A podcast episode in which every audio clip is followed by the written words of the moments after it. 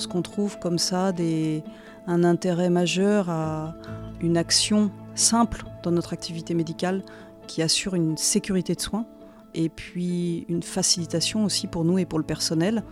Mais on ne va pas se lancer si, si on n'a jamais fait ou en tout cas si on n'est pas à l'aise avec ça.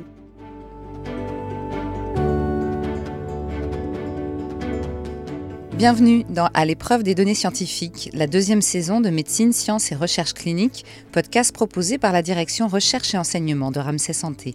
Pour cette nouvelle saison, nous allons à la rencontre de médecins-chercheurs qui ont clôturé leur essai clinique et qui ont réussi à publier les résultats de leur étude. Quel soulagement et quel travail aussi. Avec eux, nous allons revenir sur leur parcours, depuis l'idée originelle jusqu'au travail méthodologique initial, du calcul statistique du nombre de sujets nécessaires, à la mise en œuvre sur le terrain avec les équipes et les patients, et bien sûr au sacro-saint recueil des données, pour finir par leur analyse et la publication. Intensité, espoir, frustration, le travail scientifique n'est pas de tout repos.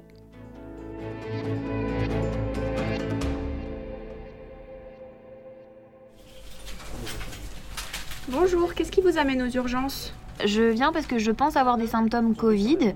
J'ai mal à la tête depuis 48 heures, de la fièvre euh, et un petit peu le nez qui coule.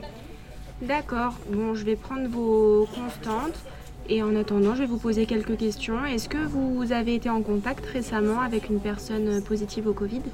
Oui, justement, j'ai été en contact avec quelqu'un, je l'ai su hier, donc c'est pour ça que j'ai préféré venir pour vérifier. D'accord. Bon, vu des constantes, ça va. Vous avez un peu de fièvre. Euh, par euh, précaution, on va plutôt vous diriger vers une zone Covid pour vous faire plusieurs examens et on avisera à la suite des résultats. Aujourd'hui, nous allons à Tremblay en France, à la clinique du Vergalan, rencontrer le docteur Valérie Faure, médecin généraliste depuis 20 ans au service des urgences médico-chirurgicales.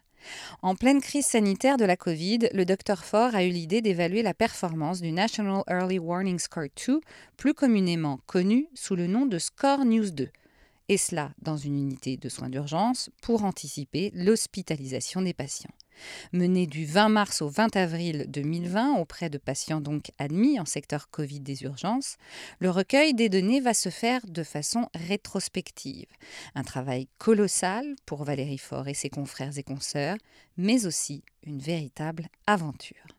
Alors, le score News 2, c'est un, score d'alerte précoce qui agglomère euh, différents paramètres constantes vitales, les paramètres vitaux que sont euh, le, pouls, la saturation en oxygène, l'oxymétrie de pouls, euh, la tension artérielle, c'est-à-dire la tension systolique, la fréquence respiratoire, la température, et donc également l'état de conscience, mais ça qui est, qui est repéré par l'infirmière dès, dès, le début.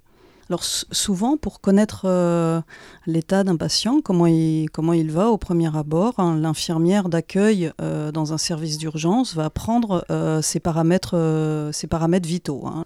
et ensuite, elle va les interpréter souvent de façon indépendante pour ensuite nous alerter éventuellement. Ce que l'on a fait dans cette étude, finalement, c'est qu'on a aggloméré toutes ces constantes, on en a fait un score, et ensuite, si ce score est supérieur à 5, on appelle ça le, cut-off, on se dit que la probabilité pour le patient qu'il s'aggrave dans les quelques heures qui ont suivi son arrivée, il y a une forte probabilité. Et donc, si on prend le score News 2 à l'arrivée, euh, finalement, on peut se dire, bien, ce patient, il a un fort risque d'être hospitalisé. Ce qui nous permet d'anticiper euh, une demande de lit ou en tout cas une hospitalisation euh, dans notre service qu'on dit coucher et euh, surveiller, ou en salle de déchocage si le score news est très élevé, bien sûr. Finalement, le score news 2 en France, il est peu utilisé. Et dans la, période de Covid, comme c'est un virus qui a un tropisme euh, pulmonaire, respiratoire, hein, qui atteint euh, déjà au départ les, fonctions respiratoires, donc les paramètres que sont la fréquence respiratoire et la saturation en oxygène hein, lorsqu'on on utilise également les autres paramètres pour calculer le score News 2, on se rend compte que voilà, les patients qui sont retournés à la maison, ils avaient un score en, règle générale à 98% entre 0, 1, 2, et que ceux qui ont été hospitalisés avaient 97%, un, un, score supérieur à 5 dès l'arrivée. Donc votre étude était là pour prouver que c'était important de le faire tout de suite pour pouvoir diriger tout de suite ceux qui étaient euh, dans un état plus grave que d'autres. Oui, alors c'est une étude rétrospective, c'est-à-dire qu'au départ, ça s'est pas présenté comme ça. Au départ, on, on avait dans le secteur Covid dû fermer la partie, la salle qui permettait cette prise de constante. Comme on n'avait plus cette prise de paramètres par l'infirmière, on a décidé euh, de rendre la prise de ces constantes autonome. Donc, euh, dès le 17 mars 2020, on a installé une euh, cabine une consultation dans la salle d'attente, euh, de façon à ce que tous les patients qui arrivent sur leur, pied, bien sûr, passent dans la cabine et qu'il y ait une prise automatique de tous les paramètres. Secondairement, on s'est dit, bah, finalement, est-ce que ces paramètres qui ont été pris au départ, est-ce qu'on peut les utiliser de façon globale, c'est-à-dire les regrouper, les agglomérer pour les interpréter en un seul chiffre qui, lui, va nous parler et qui va parler à tout le monde, y compris l'infirmière. Nous allons mesurer votre température. La vidéo qui suit vous expliquera comment vous allez vous positionner pour effectuer la mesure. Merci de rester assis jusqu'à la fin de cette vidéo. Le thermomètre situé à votre gauche va capter la chaleur émise par votre corps. Alors voilà, ça c'est donc cette fameuse cabine, c'est incroyable, c'est presque de la science-fiction, non? Et Oui, elle est, elle est jolie, elle est blanche, elle est ronde, c'est euh, une cabine, euh, combien fait-elle? Environ 2 mètres carrés. Mhm. Alors on ouvre la porte et là on invite le patient à s'asseoir. Donc euh, voilà, j'y vais, je m'assois moi, on essaye sur moi. Donc c'est un fauteuil un peu comme une chaise, euh, enfin c'est l'inclinaison d'une, euh, d'un fauteuil médical, hein. donc vous êtes presque allongé. Et ensuite vous avez juste à toucher l'écran tactile qui est sur votre droite et vous avez les tutoriels qui vont être lancés pour que vous puissiez en automesure seul prendre vos différents paramètres vitaux. Sans bouger, pressez le bouton pour démarrer la mesure. Le bouton doit rester pressé jusqu'à l'arrêt de la musique. La mesure de température est terminée. Qu'est-ce qui vous faisait dire que ce sujet pouvait se transformer, je dirais, en article?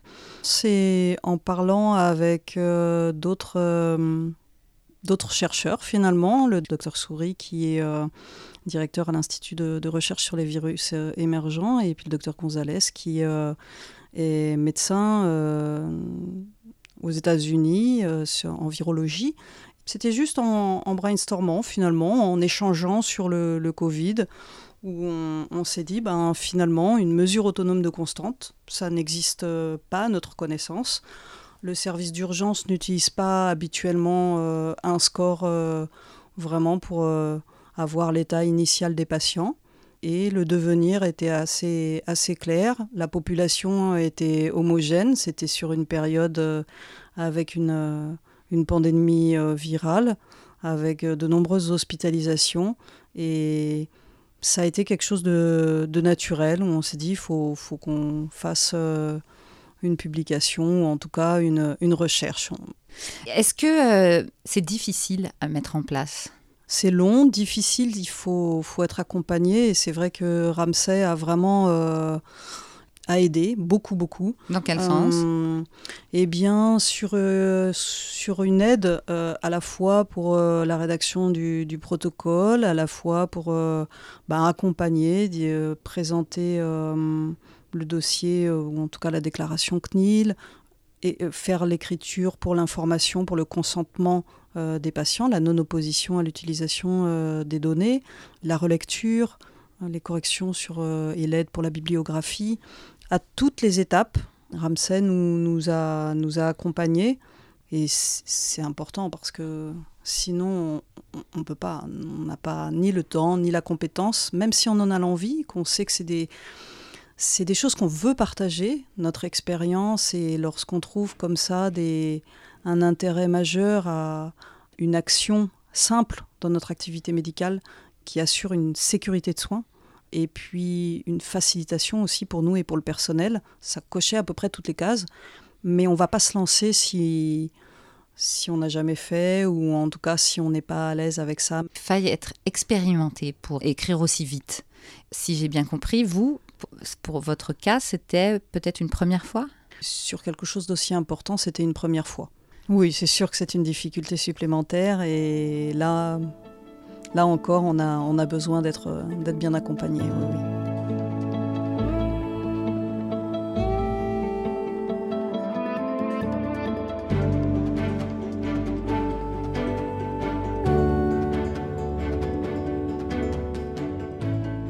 Une fois que l'idée est arrêtée, comme vous nous disiez tout à l'heure, euh, est-ce que c'est compliqué quand même pour recueillir les données? Alors là, c'est vrai que c'est la partie, le recueil de données. Et bon, je pense que beaucoup de, des confrères ont, ce même, euh, euh, vécu. C'est un grand tableau Excel et, et, des heures et des heures et des heures pour euh, noter euh, tous les paramètres, euh, pour rouvrir les dossiers. Il a fallu peut-être 2-3 mois, parce que c'est évidemment pas du temps plein, 2-3 hein, mois pour faire tout le recueil. puis ensuite, il y a toute la phase analyse, la modélisation, les analyses statistiques, les relectures ensuite ensemble et puis les, allers-retours ensuite avec, euh, avec le medical writer. Est-ce que le rétrospectif aussi, c'est un peu difficile, un peu frustrant, on va dire? Tout à fait. si on fait du rétrospectif, il faut presque le prévoir avant. avec notamment un appel à projet euh, et une aide euh, bah, de, la, de la direction recherche directement de, de Ramsay pour que tout soit préparé en amont mais le Covid a forcé un petit peu tout ça, comme le Covid. Bah, oui, a fait accélérer prévu. les choses, non, je suppose. Puis personne n'avait prévu, euh, n'avait prévu cette, cette grande euh, pandémie. Donc euh, finalement, tout le monde s'est trouvé un petit peu bousculé là-dessus. Et c'est pour ça probablement qu'il y a eu cette, cette, ce côté rétrospectif. Et puis que je m'y suis prise après pour faire une demande d'aide ponctuelle. Est-ce que c'est au moment où on voit les résultats qu'on se dit OK, on va écrire un article? Ce n'est pas au moment où on voit les résultats qu'on se dit on va faire l'article parce qu'il faut, je pense, s'attendre euh, à ce que ce soit euh, comme on l'imaginait au départ, comme on le pensait. Mais le résultat, il ne faut pas que ce soit un résultat attendu, je suppose. C'est quelque chose qui tombe et, et, ça confirme ce qu'on pressent au départ. Donc l'article, c'est quand qu'on décide de l'écrire? L'article, on décide de l'écrire euh, en même temps. Je dirais que c'est presque plutôt euh, euh, dans, dans, quelle revue, dans quelle... Ça, ce sera peut-être... oui, c'est ça, c'est plus vers la, la fin. Est-ce que l'article est facile à écrire? Alors, j'ai travaillé avec un de mes confrères qui, qui travaille avec moi aux urgences. Donc, on se partageait les, les chapitres, et également avec un, autre confrère qui est sur un hôpital, euh, un hôpital, l'hôpital de La Fontaine, plus euh, les, les autres médecins qui sont ailleurs. Chacun prenait une partie de, l'article, et ensuite on se retrouvait régulièrement, départ une fois par semaine, pour le travailler ensemble, pour rédiger, pour euh, voir les premiers résultats finalement, euh, toute cette nouvelle aventure pour vous, comment euh, vous pourriez la, résumer dans votre intimité, entre guillemets? Comment vous l'avez vécue? Bah, C'était des, belles rencontres. C'était une expérience qui a permis euh, un vrai travail d'équipe avec effectivement à la fois une, structure euh, qui, soutenait, hein, c'est-à-dire euh, voilà, euh, Ramsay Recherche, à la fois avec des, des, confrères, des médecins qui étaient, comme on disait, aguerris à, la publication, aux recherches, et finalement rentrer dans une équipe comme ça, c'est quelque chose de plaisant parce que, outre ces rencontres, c'est aussi une dimension de la médecine qu'on aime, c'est-à-dire transmettre innover parce que parce que c'était quelque chose qui était qui était pas fait, hein, qu'un patient prenne lui-même ses constantes. Euh, donc voilà, c'est satisfaisant et, et, ça fait ça fait plaisir. Euh, de diversifier sa pratique aussi, son exercice. Est-ce que vous seriez prête à refaire une autre expérience comme ça, une autre étude clinique? Ah bah oui, il y a une étude euh, clinique là qui, qui est en cours. Voilà, qui va, qui va démarrer dans, dans, une, dans une dizaine, peut-être une quinzaine de jours. Vos résultats sont en cours d'impression. Merci de patienter quelques instants. L'impression de vos résultats est terminée. Deux tickets ont été imprimés. Un pour vous et l'autre pour votre médecin. Alors moi j'ai de la chance, j'ai un docteur avec moi.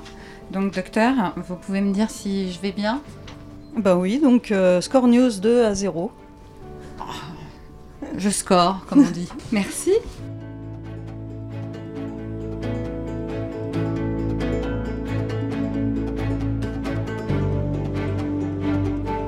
Retrouvez tous les épisodes du podcast Médecine, Sciences et Recherche clinique sur le site internet de la Direction Recherche et Enseignement Ramsay Santé.